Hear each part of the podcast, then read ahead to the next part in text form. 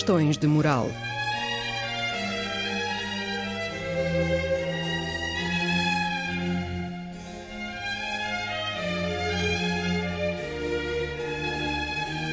Escrito e apresentado por Joel Costa.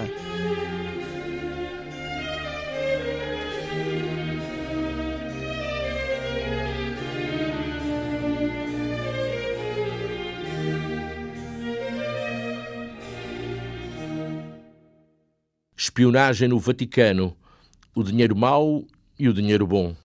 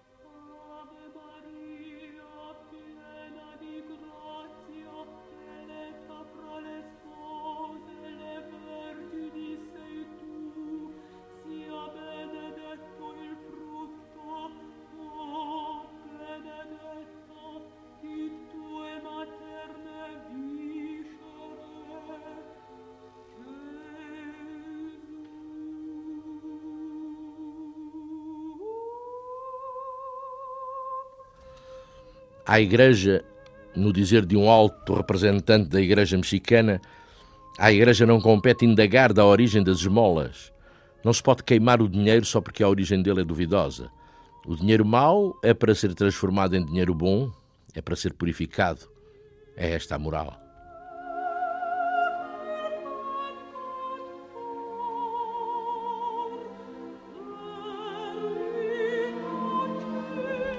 Chamaram-lhes narco-esmolas.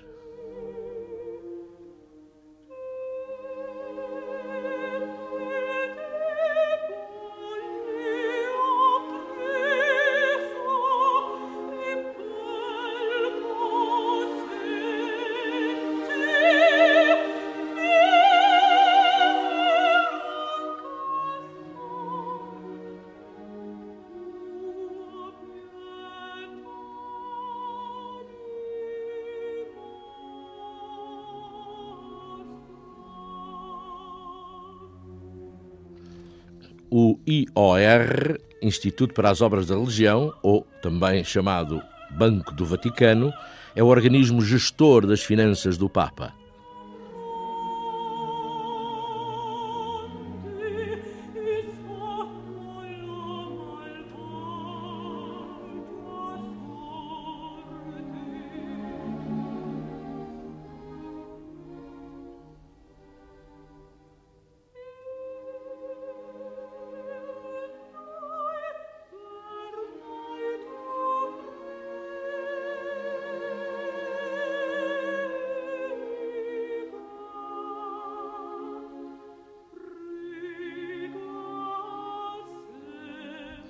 O IOR foi uma herança deixada por Monsenhor Marcinkas, de infausta memória, nos negócios vaticanos dos anos de chumbo da história italiana recente.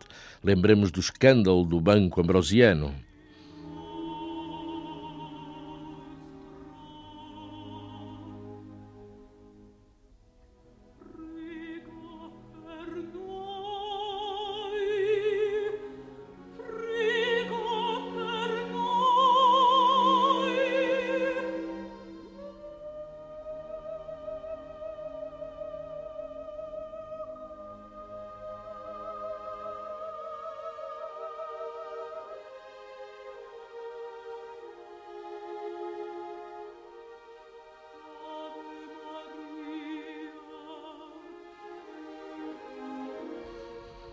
À testa do IOR, Instituto para as Obras da Religião ou Banco do Vaticano, ficou depois o leigo Angelo Caloia. Foi ficando, foi ficando, mesmo depois da morte do Papa polaco. Foi mesmo o último leigo eleito de João Paulo II a ir embora por ação da chamada Revolução Gentil, tradução à letra, de Bento XVI.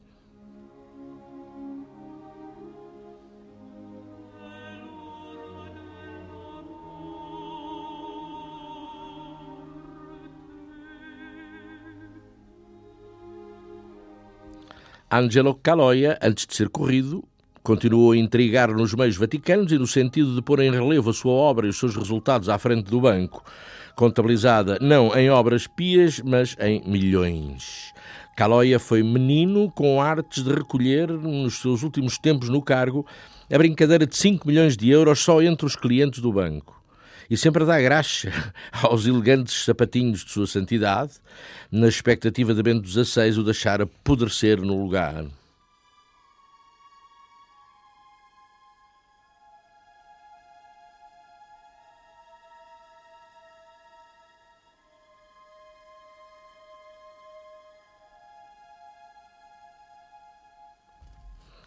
Em 2006, ainda em funções, não faz mais nada, puxa por 50 mil euros e vai-nos meter numa carta endereçada ao sucessor de Pedro no trono da Igreja de Cristo.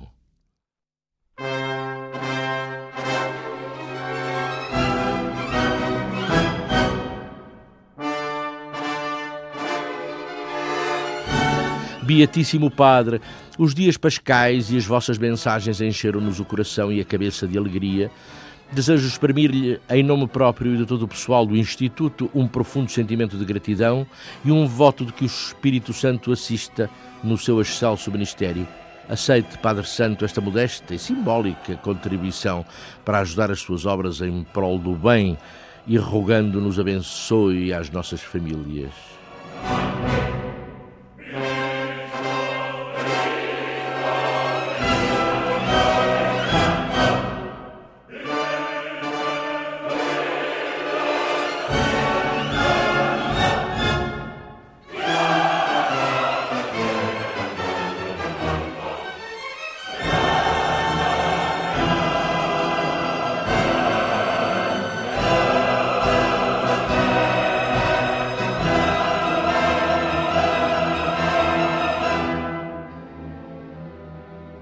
Pelos natais, os banqueiros italianos acorrem a manifestar ao Papa os seus votos e aproveitam o ensejo para, com a sua graça, sendo eles banqueiros, repisar o primado da pessoa humana na sociedade, na economia, evidentemente, mostrando-se em consonância com a encíclica Caritas in Veritate.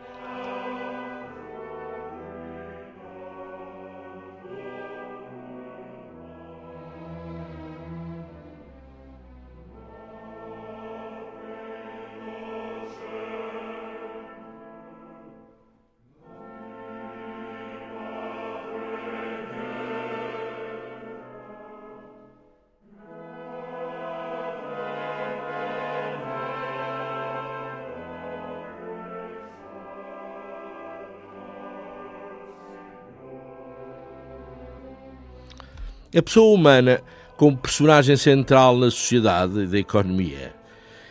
Isto, recalcitrado por banqueiros, tem a sua piada.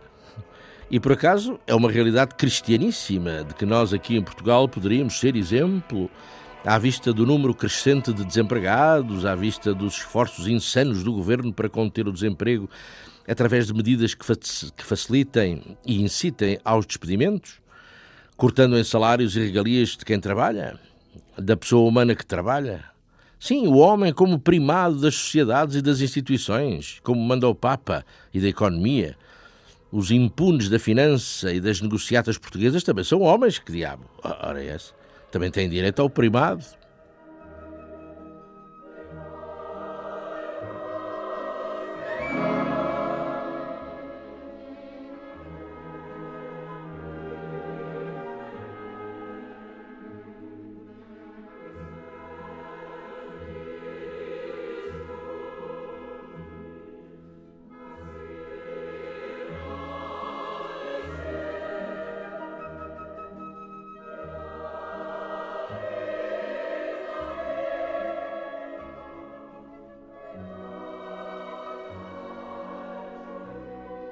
Um empreiteiro, através de intermediários, pode fazer chegar a certo padre envelopes cheios de dinheiro vivo.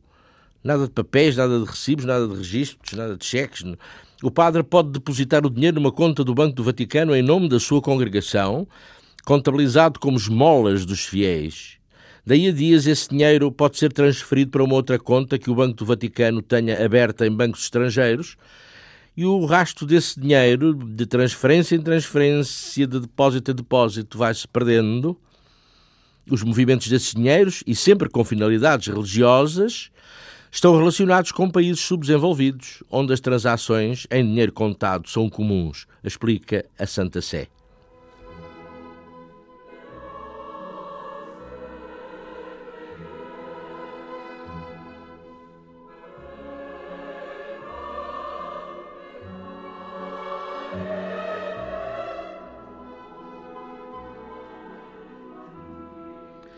Mas há padres a depositar em contas do Vaticano dinheiros cuja proveniência é altamente duvidosa, quem sabe se proveniente do tráfico de droga, e cuja finalidade pode ser o suborno de funcionários ou a pura e simples lavagem.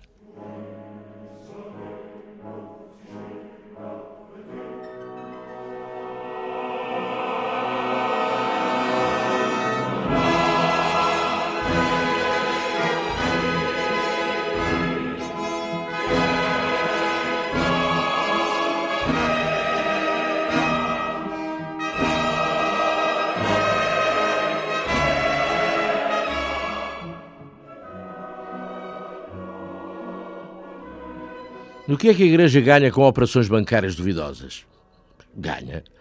Os eclesiásticos metidos nas transações, se é o caso de lavagem de dinheiro da droga, ficam com uma percentagem das verbas branqueadas, verbas que podem reverter para a conta dos ditos eclesiásticos ou ser investidas nas organizações religiosas a que pertencem.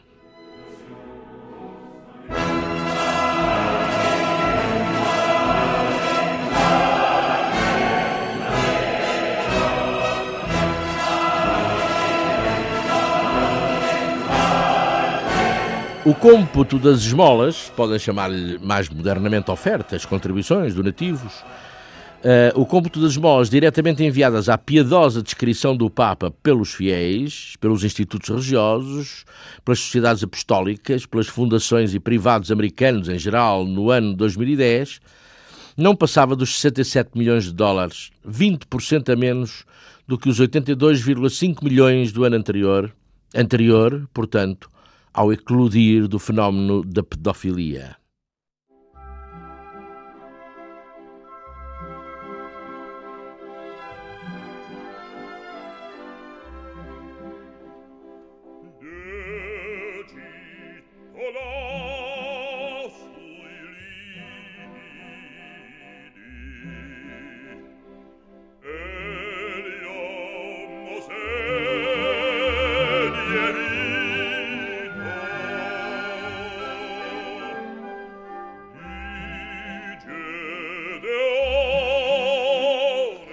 Alguns religiosos minimizaram a incidência da descoberta dos factos da pedofilia no cômputo das esmolas e viraram as atenções para a crise. E, sim, a questão da crise dá dores de cabeça ao Santo Padre, é fora de dúvida. E sem dinheiro daquele assim mais graúdo, lá se vai a influência espiritual do Vaticano sobre milhões e milhões de almas.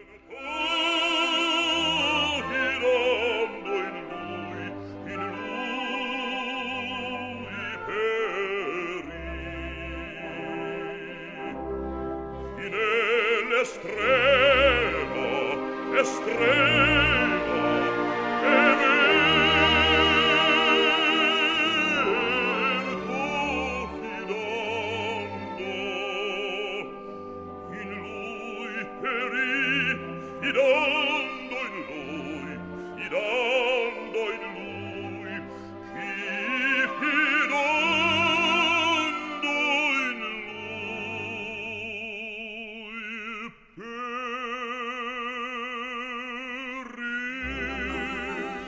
E nisto das esmolas há quem desembolse por motivação muito vária, pela alegria de dar e se sentir conforme ao espírito cristão.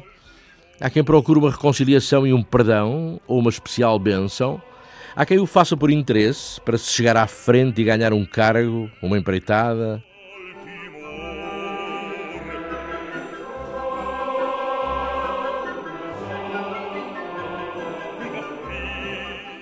Também se dá esmola por motivos fúteis, somente para se ter direito a uma audiência e a uma foto com o Papa.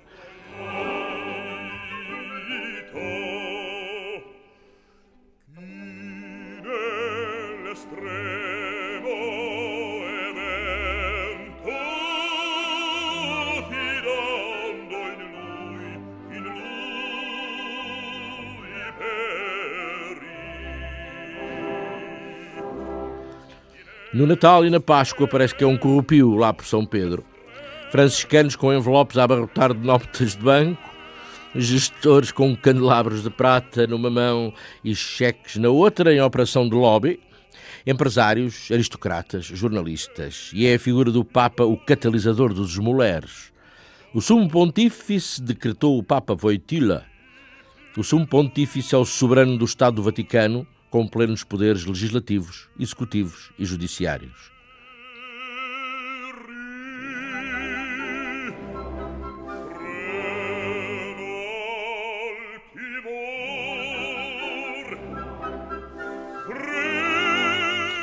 O Papa tem poderes absolutos de decisão. O Papa é o guia espiritual de 17% da população do mundo e está à cabeça de um reino sem fronteiras que no Estado do Vaticano apenas tem a sua sede. E com ele despacham e a ele obedecem 4.500 bispos, 405 mil sacerdotes, 865 mil religiosos de todo o tipo, diáconos, leigos, missionários, catequistas,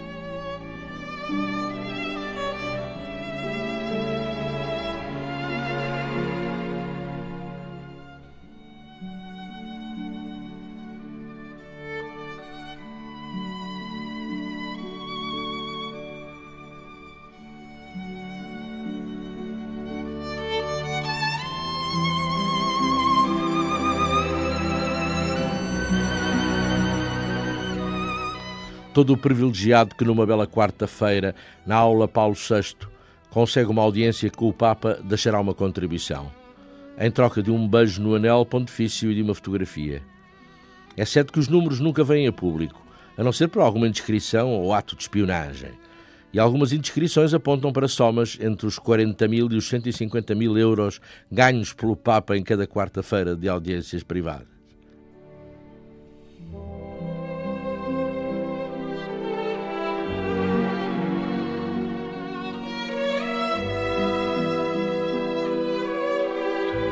E acreditando no que escreve a minha fonte, o jornalista Gianluigi Nuzzi, cada esmola pode esconder uma história pessoal.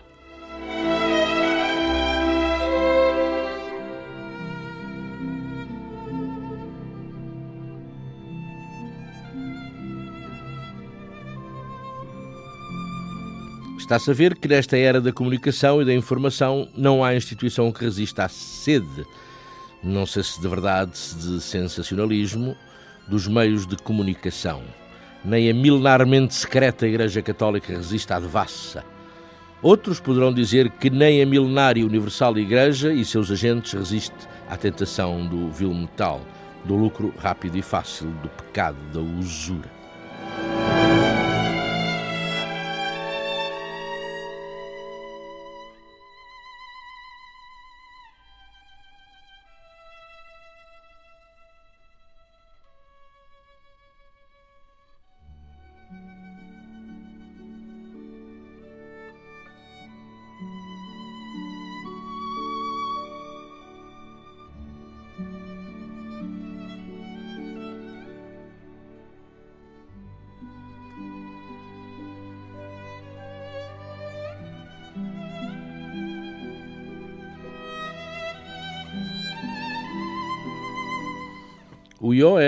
Ou Banco do Vaticano, atua no sistema bancário internacional liberto das peias burocrático-administrativas que intervêm no funcionamento de qualquer outro banco do mundo. A razão está no facto de o Vaticano ser um Estado soberano e independente, fora do controle de entidades e auditorias externas ao território vaticano.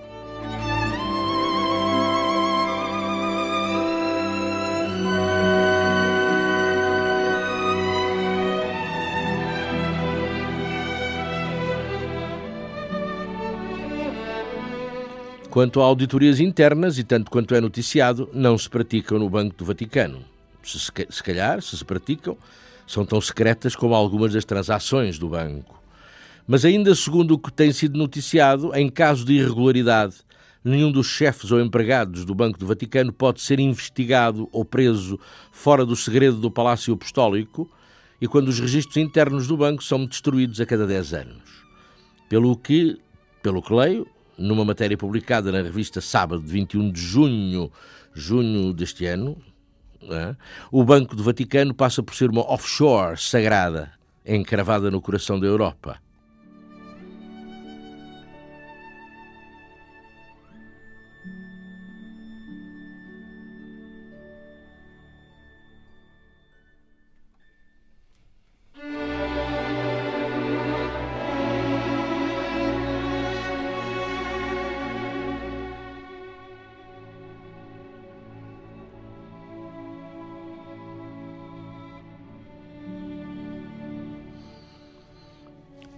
Mas o Banco do Vaticano tem um dono. Um dono e senhor, único. Quem? O Papa. O Papa a quem se dão satisfações exclusivas sobre os balanços anuais. Pode ser que lhe poupem os pormenores, mas uma informação rigorosa tem que lhe ser dada. Que, qual é ela? Qual o montante dos lucros do banco em cada ano? São valores de que o Papa pode dispor discricionariamente e nunca revelados ao público e somente do conhecimento de um reduzidíssimo número de pessoas.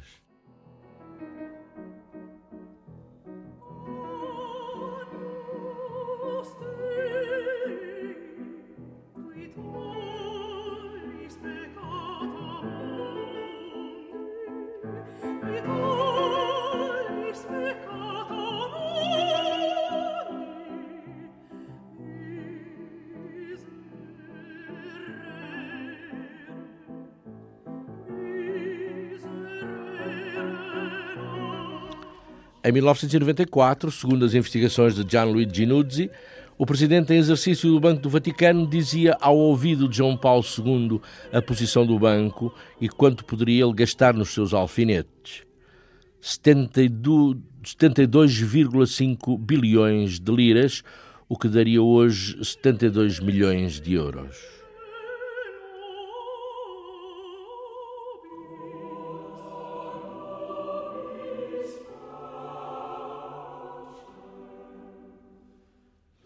Em 2010, o lucro do Vaticano cifrou-se em 9,9 milhões de euros.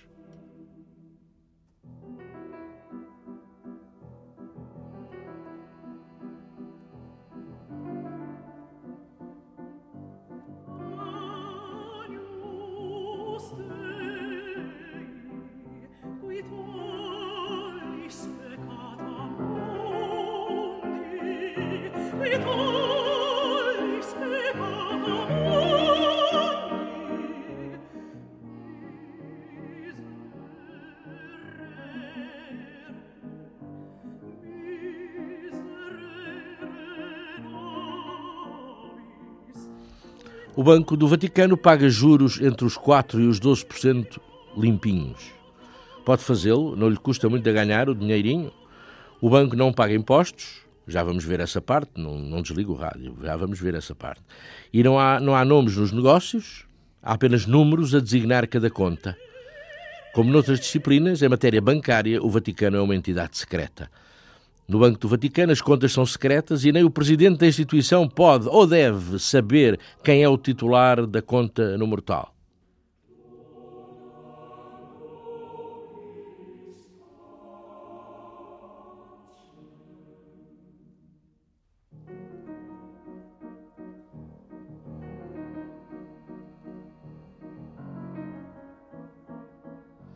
Na sua proclamada, pelo menos, pelo menos proclamada, vontade de limpeza, rigor e transparência, Bento XVI, enquanto dono e senhor do seu banco, criou uma autoridade de informação financeira da Santa Sé.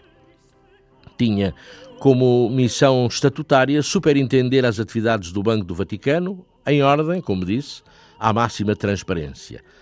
Essa autoridade arrancou em abril do ano passado, tinha um cardeal como presidente. Em janeiro deste ano, o cardeal secretário de Estado Bertone promulgou uma norma que retira desse cardeal presidente da autoridade, os poderes de inspeção, avocando-os a si próprio, Cardeal Bertone.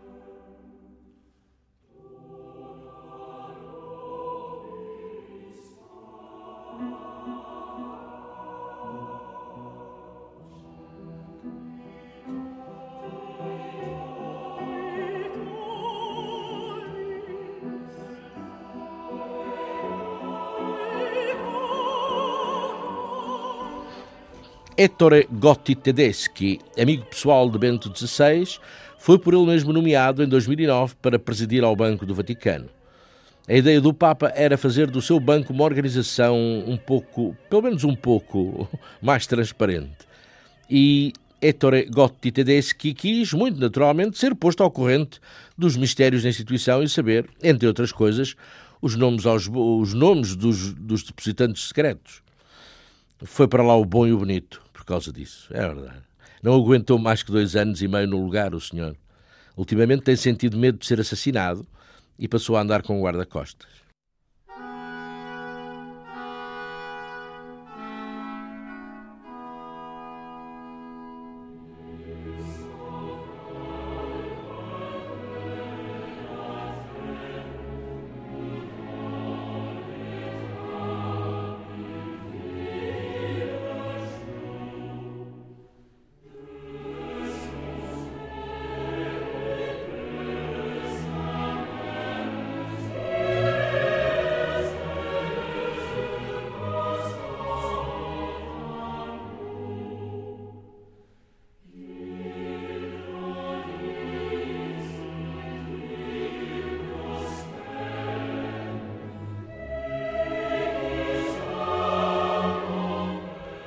O Papa é um cliente do seu próprio banco, é um depositante, apesar de pouco se saber da origem e do quantitativo desses depósitos.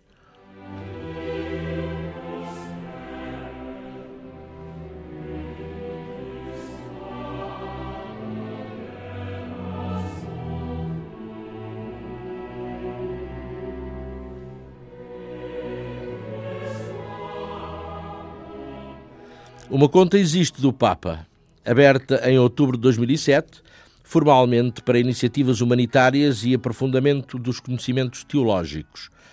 As fontes manifestas desses depósitos são a Fundação José Ratzinger Bento XVI e 50% dos direitos de autor dos livros escritos por José Ratzinger.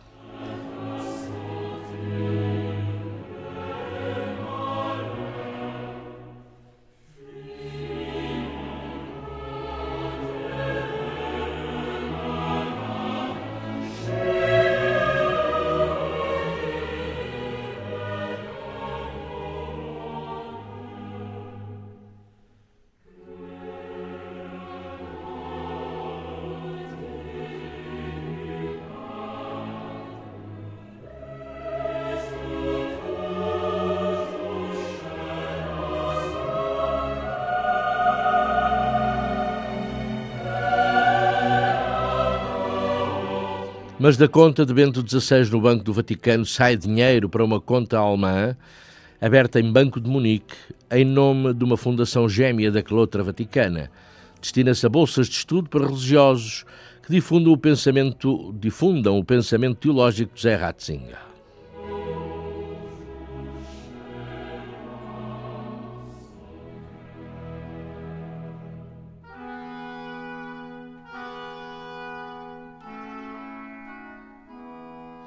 Enquanto por todo o mundo empresas e fundações estão a braços com a crise, na Fundação do Papa prevê-se para o exercício deste ano um saldo positivo a rondar 1 milhão e 33 mil euros. A razão aduzida é a esperteza de um banqueiro a colaborar com o Vaticano chamado Paolo Cipriani, um as nas traficâncias financeiras.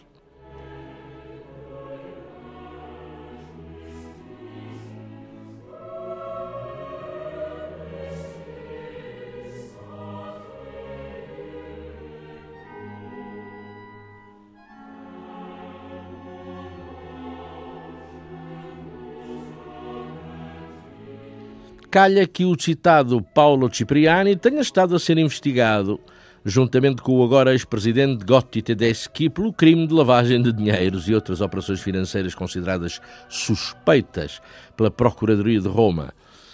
O que, é natural, levantou dúvidas sobre a conveniência de confiar a gestão do banco e da Fundação Papal a um banqueiro laico, e justamente por suspeitas de lavagem de dinheiro no contexto vaticano.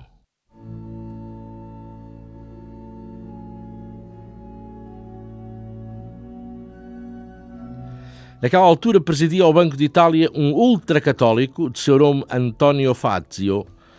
Entretanto, foi este Fazio substituído por Mario Draghi, hoje, se não me engano, à frente do BCE. Mario Draghi talvez não fosse tão católico ou tão ultra e imediatamente equiparou o Banco do Vaticano, ou IOR, a uma instituição extracomunitária, e sendo de facto o Vaticano um Estado extra-União Europeia. Desde então, foi imperativo para a banca italiana prestar a devida e reforçada atenção às suas operações, tal como prestava a outros estabelecimentos com o mesmo estatuto extracomunitário. E em setembro de 2010, uma verba de 23 milhões de euros de uma conta do Banco do Vaticano a ser transferida para o JP Morgan de Frankfurt é congelada por suspeitas de trafolhice.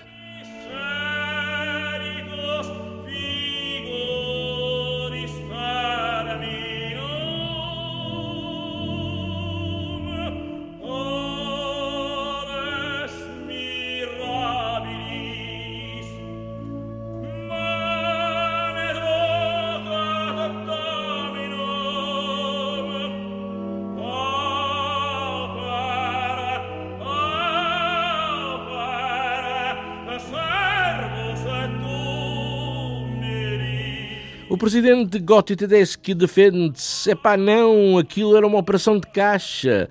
Isto aqui ou há confusão da grossa ou cheira-me a conspiração contra o Vaticano. Cheira-me a ataque à Igreja, sim. Cheirava-lhe isso. E lá ruminava que a conspiração teria por detonador a encíclica papal de que já falei, Caritas in Veritate. Não me perguntei porquê.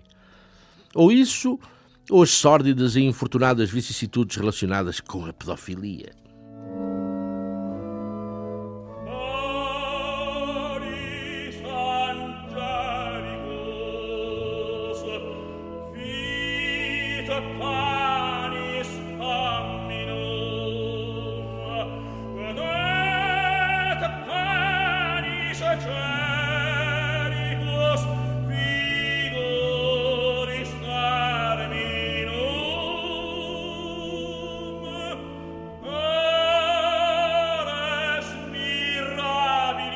Mas outra encrenca levada do diabo não irá melhorar nada aos cofres da Igreja.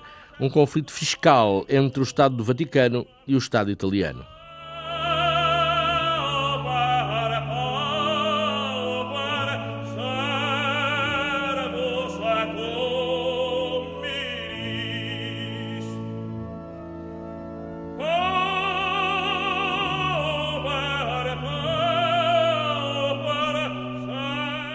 Foi uma denúncia dos radicais Marco Panella e Emma Bonino. Uma denúncia feita à comunidade europeia. A Itália concedeu um privilégio à Igreja, isentando-a do pagamento de um imposto que em Itália vem designado ICI e é um imposto municipal sobre imóveis. A Igreja escusava então de pagar o ICI sobre os edifícios não utilizados para funções religiosas. Em causa ficavam os bens imóveis a que se podia chamar de comerciais. Hospitais, escolas, casas de repouso, colégios e não sancionados pelo Tratado de Latrão.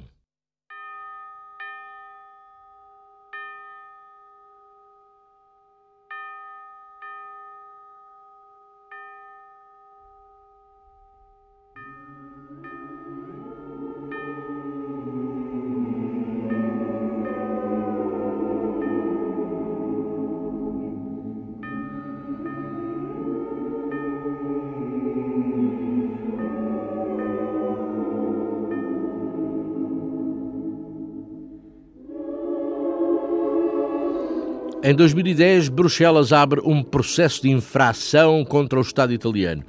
Itália prestava auxílio estadual à Igreja Católica, algo não previsto nos cânones relativos às leis da concorrência, e não aceitáveis pelas autoridades comunitárias.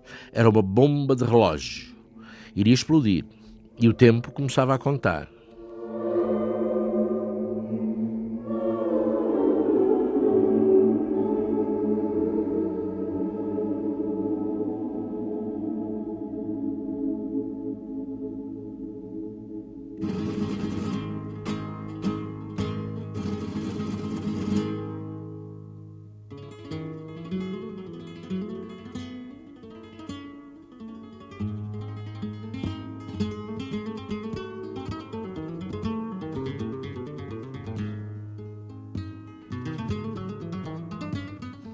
Ora, vamos, vamos que os laicos desnaturados de Bruxelas condenam a Itália por violação das leis sacratíssimas da concorrência em ajudas, concessões e privilégios indevidos. Nesse caso, o passado pode ficar letra morta, o longo passado das relações Itália-Vaticano. Mas pela retroatividade da sentença, vá lá, a Itália só ficaria obrigada a exigir à Igreja o pagamento dos impostos desde 2005, incluindo os respectivos juros. De que quantidade de dinheiro estamos a falar?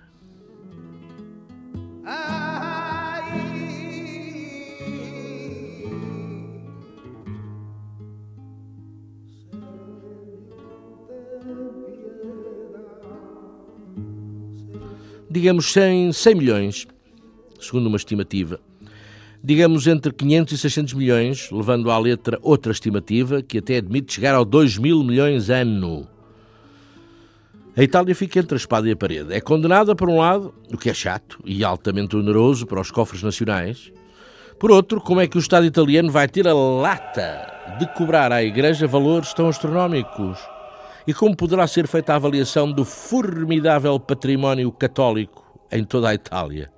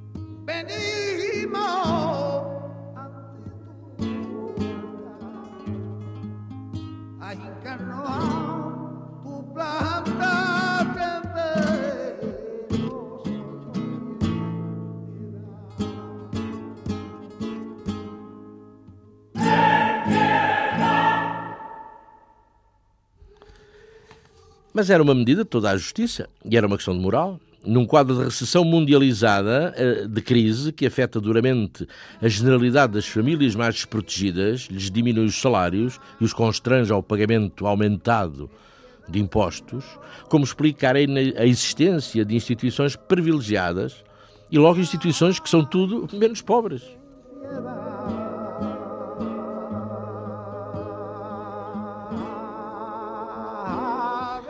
8.779 escolas, universidades, ensino primário secundário e museus, 4.712 centros de saúde, 50 mil imóveis incluídos na estrutura eclesiástica, sendo 36 mil paróquias.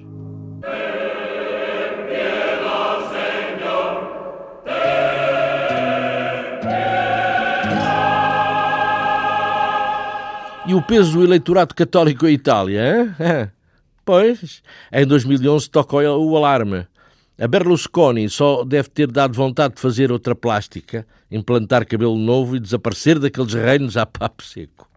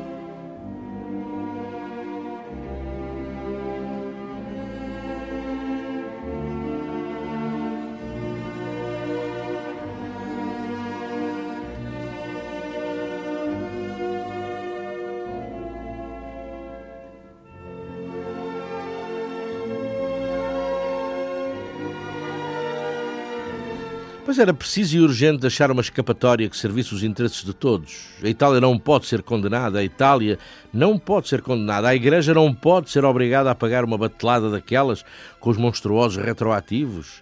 Mas os laicos de Bruxelas não se comovem. Se a Itália ficar passiva à espera da sentença comunitária, com que cara vai exigir à Igreja os impostos em falta sem abrir um contencioso político e, pior ainda, mediático com a Santa Sé? Também, por outro lado, aquelas mastodônticas verbas viriam mesmo a calhar às finanças do país e podiam pô-lo a salvo das crises da dívida e outras.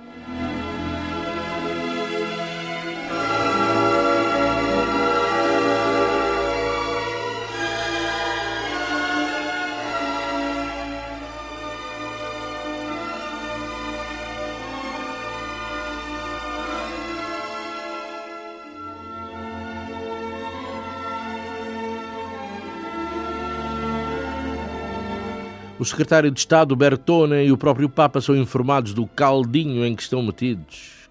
Quem? O quê? Não, não percebi. Explica lá melhor. Temos que vos pagar a vocês? O, a pagar o quê? Quanto?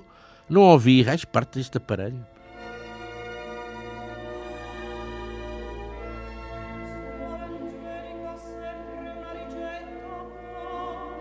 aplicar a sentença de Bruxelas exclusivamente a imóveis e entidades católicas de natureza, por assim dizer, comercial. Para tanto, é preciso sair uma norma que estabeleça critérios, parâmetros entre o que é religioso e o que é comercial nos bens da Igreja e uma norma que possa ser aceita pelo governo italiano, pelos da Santa Sé e, mais difícil ainda, pelos gelados burocratas de Bruxelas.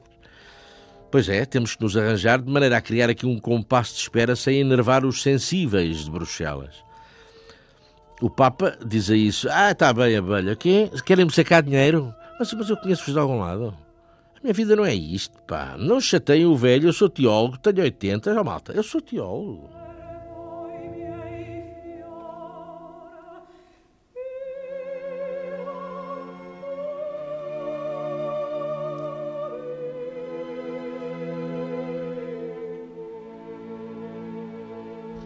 Para ajudar o pai que é cego, o governo Berlusconi entra em crise. Até calhava bem, porque assim o Cavaliere lavava dali as mãos. Os equilíbrios políticos abanavam, iam mudar, e mete-se o mês de novembro e o governo Berlusconi cai.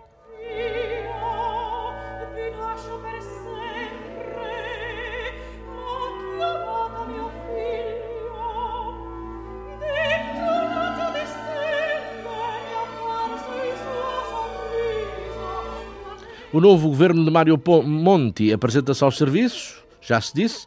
Grande parte desse governo são homens de confiança do Vaticano. Só por isso não se volta à estaca zero nos entendimentos já conseguidos com a Igreja. Mas, sim, mas a Itália entra para o rol dos Estados europeus problemáticos com respeito à dívida pública. Todas as noites, Mário Monti se enche de suores negros, com pesadelos passados entre as ruínas do Parthenon. Tem que pedir sacrifícios aos italianos, mas como? Se deixar castas e privilegiados de fora desses sacrifícios. Se fosse em Portugal, é, não havia problema nenhum, claro. Mas estava-se a Itália, onde as massas são brutinhas. Todos têm que fazer sacrifícios. Menos a igreja. Menos a igreja. Isso é que era bom.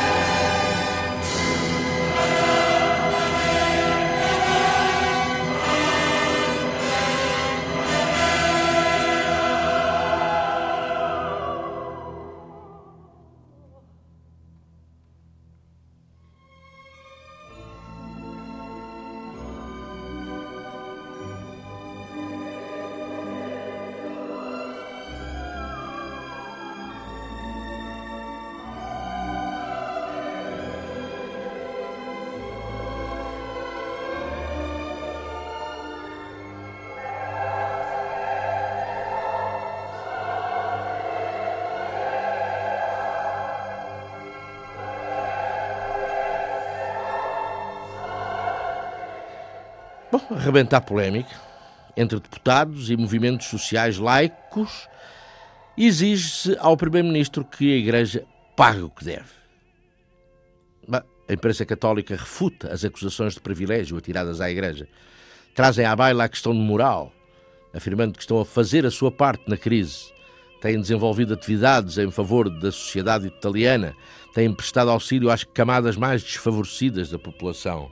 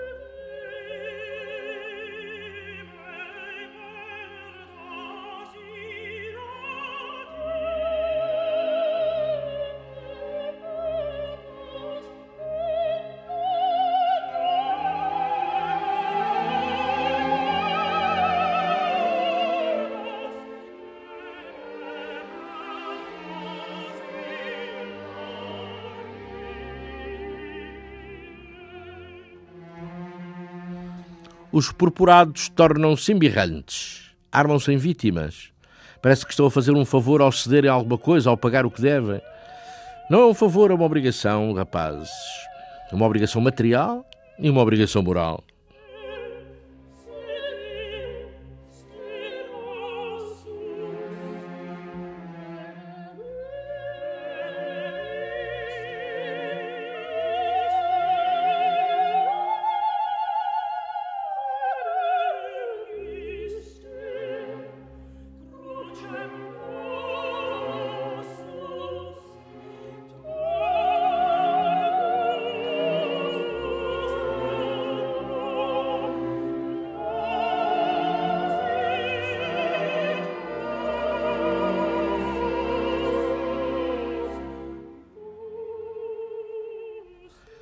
Se Bruxelas não for na conversa, a condenação da Itália por infração às leis da concorrência será o pagamento de uma multa de montante incalculável, incompatível com os dinheiros disponíveis. Um montante que terá de ser, mais tarde ou mais cedo, pedido à Igreja.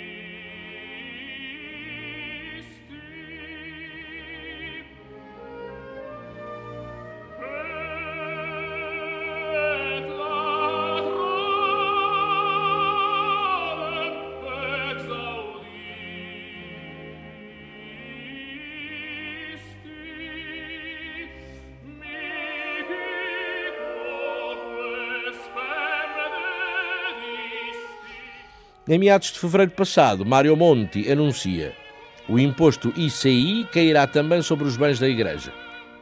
Ficam de fora as estruturas dedicadas ao culto, está bem, mas a vertente comercial, meus queridos, santa paciência. Hospitais, casas de recolhimento, albergues, escolas, universidades, vai tudo a eito. Peguem lá nas calculadoras, vá. Então, e esses espaços a que vocês chamam comerciais, hospitais, lares e tal, que tiverem no interior espaços dedicados ao culto. Esses não pagam, não é? Não é, filhos? Pagam, pagam, pagam. Essa não pega eminências. O que importa é o destino principal do imóvel. E não há cá distinções. As atividades ditas comerciais da igreja serão equiparadas a quaisquer outras atividades comerciais e pagam pela medida grande.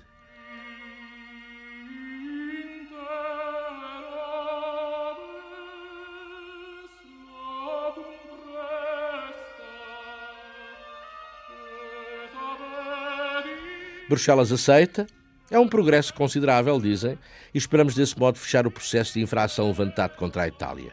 Quem vai levar um rumo de alto lá com ele vão ser as finanças vaticanas.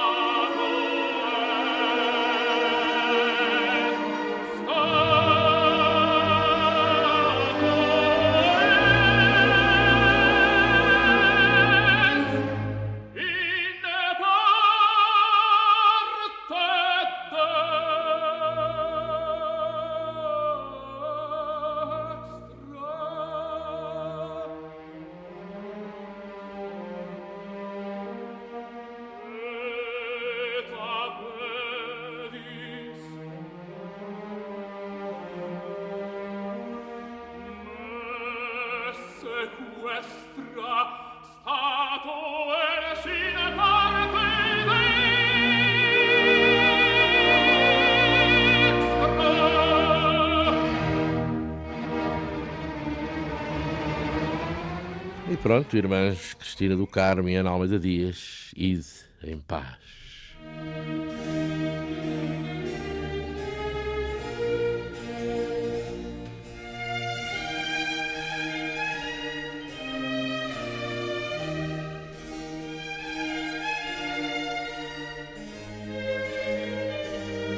Questões de moral.